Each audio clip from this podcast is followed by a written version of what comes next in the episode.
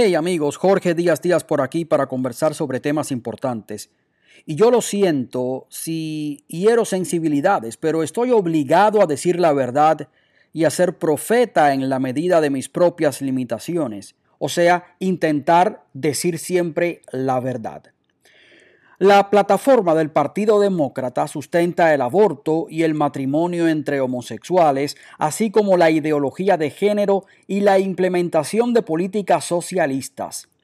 La plataforma republicana, en cambio, aunque no es perfecta y nada humano lo es, está sustentada por la ley natural y el patriotismo. Y créame usted que yo he estudiado ambas plataformas, no tengo la verdad absoluta, pero por lo menos las he leído, las cuales, las plataformas, son las líneas de acción de los partidos.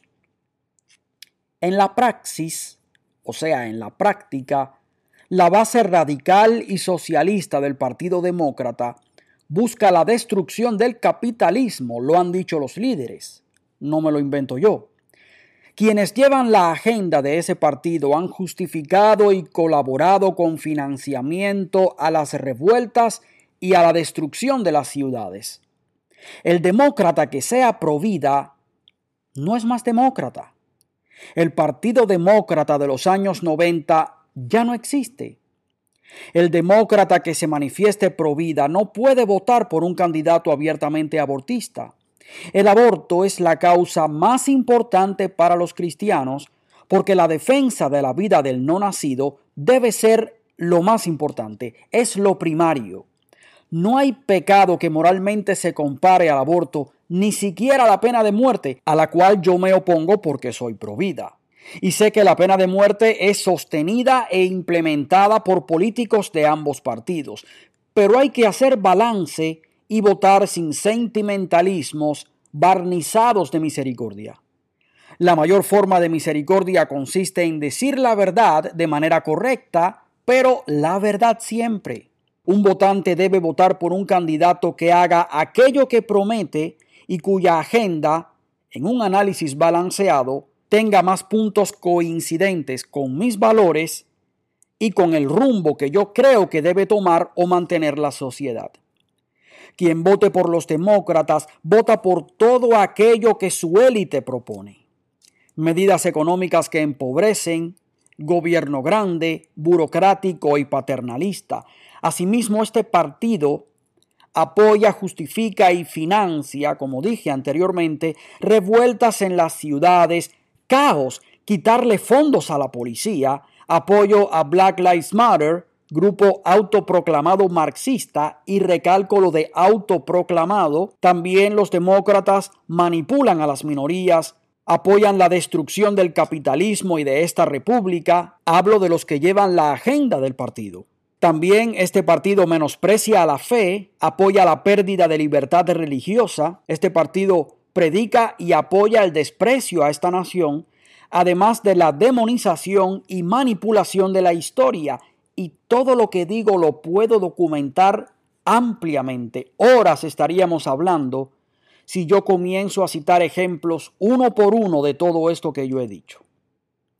En cuanto a las medidas económicas, que no traen prosperidad, llama mi atención cómo las ciudades más pobres de los Estados Unidos, las que encabezan la lista, están administradas de arriba a abajo por demócratas. Ah, no me cree, soy demasiado partidista. Vayamos a las estadísticas. Las 10 ciudades más pobres de los Estados Unidos están dirigidas por demócratas, todas excepto Syracuse en New York, dirigida desde hace un par de años por un independiente. Syracuse ha alternado en este siglo entre republicanos y demócratas, pero desde el año 2001 sus alcaldes, incluida una alcaldesa, habían sido demócratas. Y agregaría más, las ciudades que tienen o han tenido más problemas de inestabilidad, crimen y revueltas en la actualidad son Seattle, Portland, Chicago, Washington, D.C., Minneapolis y New York. Adivinen de qué partido político son los alcaldes de estas ciudades. Exacto, demócratas. Tal vez no sean las ciudades que encabecen las listas de más peligrosas, pero son las que más están sonando ahora y las que han incrementado más el crimen en sentido general. son ciudades que padecen de desigualdad y pobreza.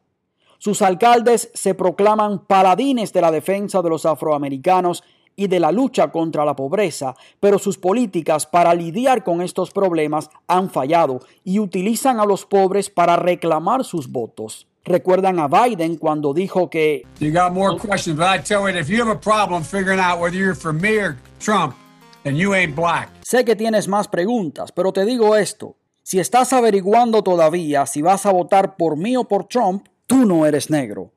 Oh, oh, si esto lo hubiese dicho Trump, ya le hubiesen endilgado el cartel aún más de racista, supremacista y todos los adjetivos posibles.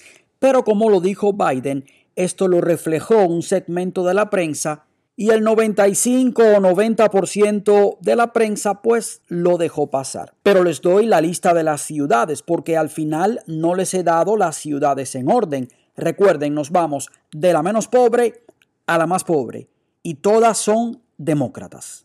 Springfield, en Massachusetts, Jackson, Mississippi, Birmingham, Alabama, Syracuse, New York, Newark, New Jersey, Hartford, Connecticut, Rochester, New York, Dayton, Ohio, Cleveland, Ohio y Detroit, Michigan. Varias de estas municipalidades han estado bajo control del Partido Demócrata ininterrumpidamente desde hace décadas, como Baltimore, la cual ha estado controlada por alcaldes demócratas desde 1967, Seattle desde 1990, Chicago desde 1931, Detroit desde 1962, Newark desde 1953, Rochester en New York desde 1974, Cleveland desde 1990 y la ciudad de New York ha estado a lo largo de su historia mayormente bajo control demócrata.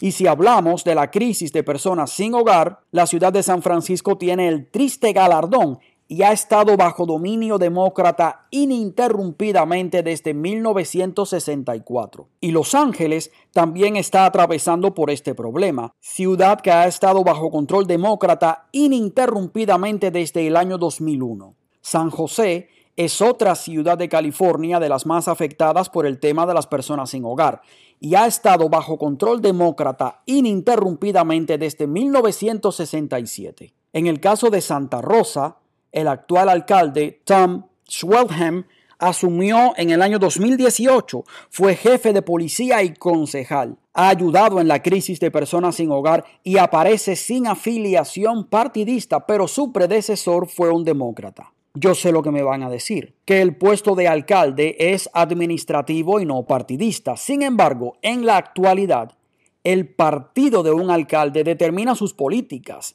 precisamente administrativas y también es crucial a la hora de reaccionar ante una crisis o minimizarla. Y si no, que le pregunten a la alcaldesa de Seattle, Jenny Durkan, demócrata, quien dijo que la zona secuestrada por miembros de Antifa y de Black Lives Matter, esto fue hace unos meses, en plena zona del ayuntamiento de la ciudad, era parte de un verano de amor. Así dijo, textual o que le pregunten al alcalde de Portland, Ted Wheeler, quien justificó hasta el cansancio la violencia de Antifa y negó la destrucción de propiedad federal y criticó al presidente que quería enviar a guardias federales hasta que en la noche de su cumpleaños le quemaron el lobby del edificio donde vivía. Y no solo eso, sino que su fiscal, demócrata, liberó a cientos de los 550 arrestados por disturbios, saqueos, agresión a la policía y destrucción de la propiedad. Y todo esto que digo lo pueden buscar ustedes en la internet. En fin, que centrándonos en el tema de la actual agenda demócrata y el voto cristiano, y hasta el voto de la ley y el orden, quien vote por los demócratas que están abiertamente a favor del aborto tendría sus manos manchadas de sangre inocente y si usted vota por los demócratas a sabiendas de que el aborto es malo, es diabólico, pero aún así vota demócrata porque según usted hay otros asuntos más importantes, mi pregunta para usted es esta. ¿Qué asunto puede ser más importante que la defensa de la vida humana, especialmente cuando es una vida inocente? ¿Qué asunto puede ser más importante? En una jerarquía de valores morales, el aborto es, según documentos de los obispos de los Estados Unidos, la prioridad preeminente, o sea, la prioridad principal, primaria, la prioridad de las prioridades. El demócrata que sea provida y cristiano no sabe que no debería ser un demócrata afiliado, porque su partido no lo quiere. De hecho, muchísimos demócratas están o deben estar frustrados con el camino que está tomando su partido, porque lo dije al principio del comentario, ya el Partido Demócrata no es el de los años 90 del siglo pasado.